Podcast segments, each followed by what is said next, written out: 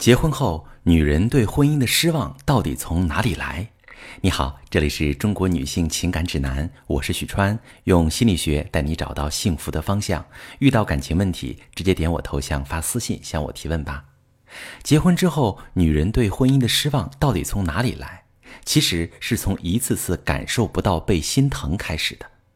那昨天有一个姐妹跟我哭着倾诉，她生孩子的时候，老公来陪床了。可是却睡得特别死，半夜她突然疼得睡不着，于是摇醒了老公。老公不慌不忙，反而起床气特别大，觉得她大惊小怪。那一瞬间，她说自己失望极了，搞不明白自己冒着生命危险替她生孩子，她却嫌自己麻烦。在婚姻里，这样的失望时刻有很多。她天天加班，周末也不在家。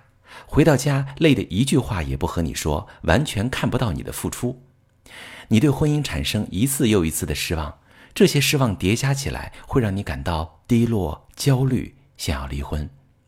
但这时你想离开，并不是单纯因为对他失望，而是想要通过离婚的方式去惩罚他，让他感到自己要失去你，从而希望他能反应过来，好好爱你。但你会发现，这样的做法效果没有那么大。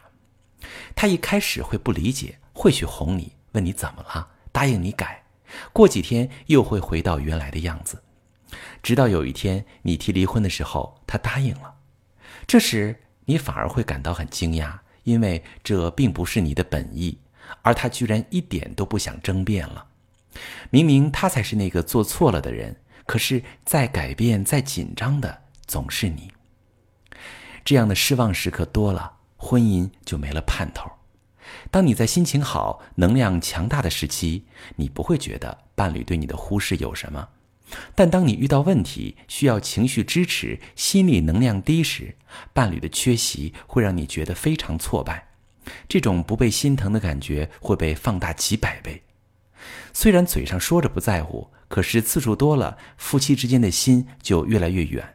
因为对伴侣的心疼是一种情绪支持，它代表着我看到你，我理解你。这比起浪漫的爱情更加真切，能够产生爱的能量，让你们都感受到被支持和陪伴。